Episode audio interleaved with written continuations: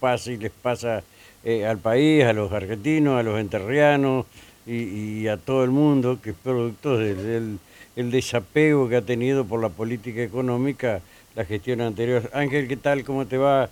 Eh, Rubén Alejandro para la voz te saludan, ¿cómo estás?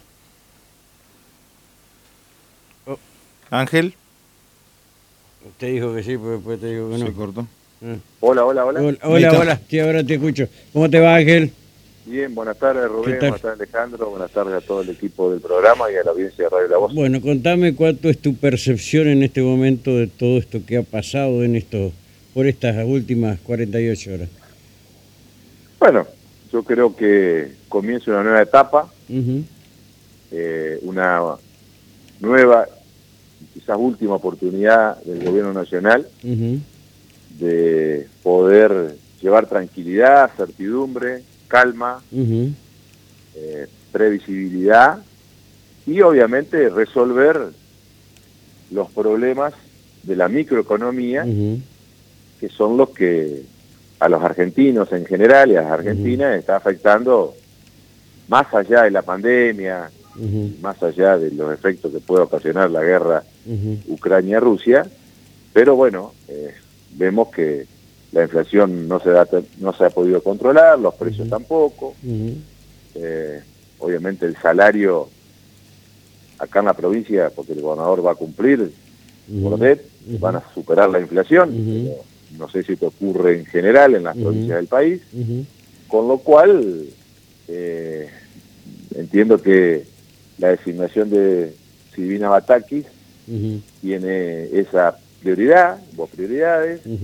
Es alguien, hoy le hablaba con el gobernador, es alguien que eh, conoce, porque fue ministro de Economía de, de la provincia de Buenos Aires, sí, tiene relación con los gobernadores, es decir, conoce la administración pública, además de toda la formación que tiene, que es válida, la- es válida la formación que se pueda tener, Sí. pero mucho más yo valoro la experiencia que tiene Silvina Batakis en gestión, con lo cual, bueno, una tarea muy difícil, eh, la verdad que aceptar ese cargo eh, es una valentía que hay que destacar, eh, porque, bueno, sabemos que estamos ya en el último tramo de la gestión nacional Sí, y no cualquiera acepta estar en ese en este lugar o en ese lugar en este momento.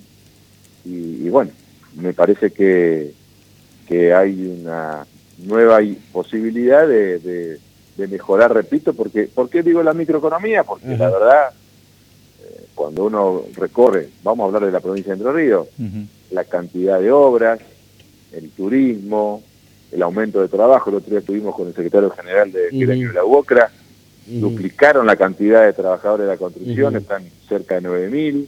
ujú. Cuando uno habla de la industria ha mejorado, las ventas han mejorado, pero bueno, evidentemente no llega al común y esto es lo que seguramente será como objetivo de, sí. de la nueva ministra, ¿no? Eh, creería, creería que sí, y obviamente a quien no ha de querer que le vaya bien, ¿no?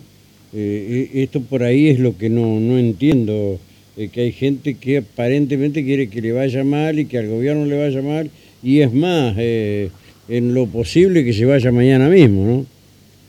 Bueno, si es un dirigente de la oposición es porque tiene una una en la cabeza.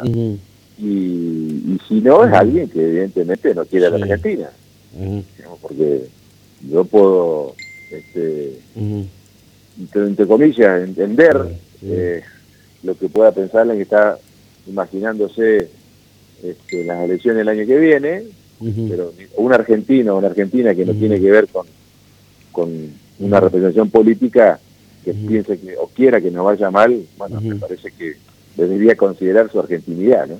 sí, total- totalmente. Eh, bueno, ¿seguís en Concordia o estás en Paranaguas? No, no, yo vine hoy temprano, me convocó el gobernador para primero entregarme a- y, a- y junto con la vicegobernadora una ley eh, contra la discriminación. Estuvimos con la comunidad judía, va a ser, la, va a ser la primera provincia que Sí. va a tener un proyecto de este tipo, sí. donde además de, de llevar concientización al pueblo entrerriano. Fue trabajado desde la vicegobernación con la comunidad judía.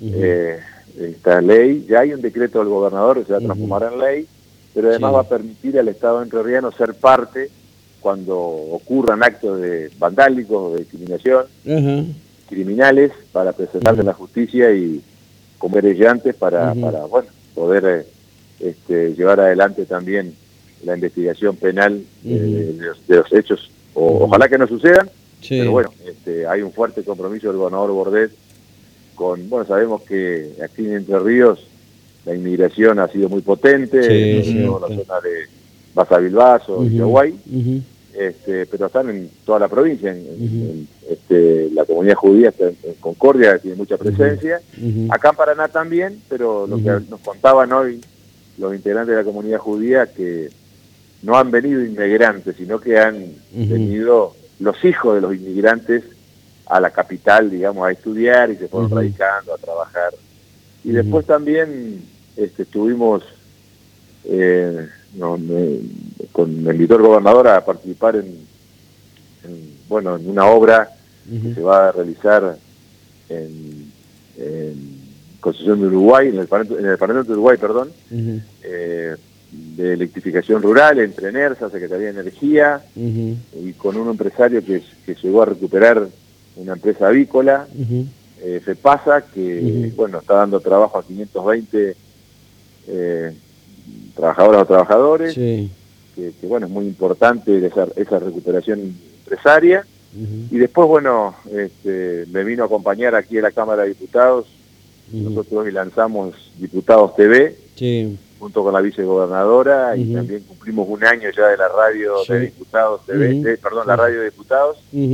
Eh, así que por eso me vine hoy este, en vez de estar a partir de los martes como generalmente ocurre. Eh, está bien. Eh, bueno, proyectaron lo que resta del año, hablaron de el proceso eleccionario, si lo hablaron, no si le pusieron fecha, eh, y bueno, todo lo que hace a esa, ese tipo de, cuestiones, No, no, no, la verdad que sí, tuvimos una charla previa a todos los actos con, con la vicegobernadora, con el ministro, Balay, y con el gobernador, bueno, pero sobre todo de, de, de, lo que aconteció el fin de semana. Bueno, este, la ministra Batakis es alguien que viene trabajando hace mucho tiempo con el ministro Balay, eh, que compartía el Ministerio de Economía y también con el gobernador, porque es la que tiene la relación con las provincias. Y el gobernador allí se había estado comunicando con ella. Así que bueno, hay muchas expectativas de, de, enderezar el rumbo y, de esto estuvimos hablando fundamentalmente, no nada de las elecciones. No, no, está bien, está bien. Eh, aparte, el hecho es no hablar de elecciones hay que trabajar y gobernar. Eh, punto. Eh, claro. se, se, va, se, va, a ir. Y hablar de elecciones cuando esté la fecha, Ángel, porque si no. Eh, se terminan convirtiendo en lo que tanto se le critica a la oposición, que se la pasa de campaña en campaña y eso entorpece un poco la forma de gobernar de los oficialismos, ¿no?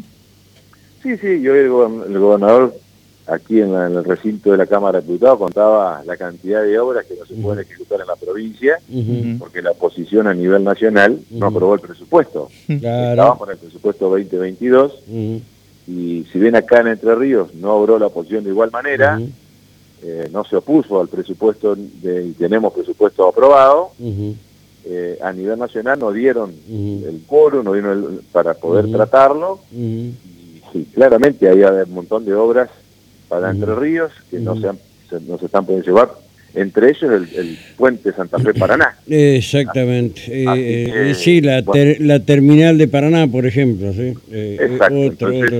o sea que, de, acuerdo a lo que sí puedo afirmar, que se puede seguir gestionando y pensando políticamente mm, y también mirar lo que está pasando en la, en la economía. ¿Se puede hacer eso o no? Bueno, se puede con las limitaciones del caso. Mm.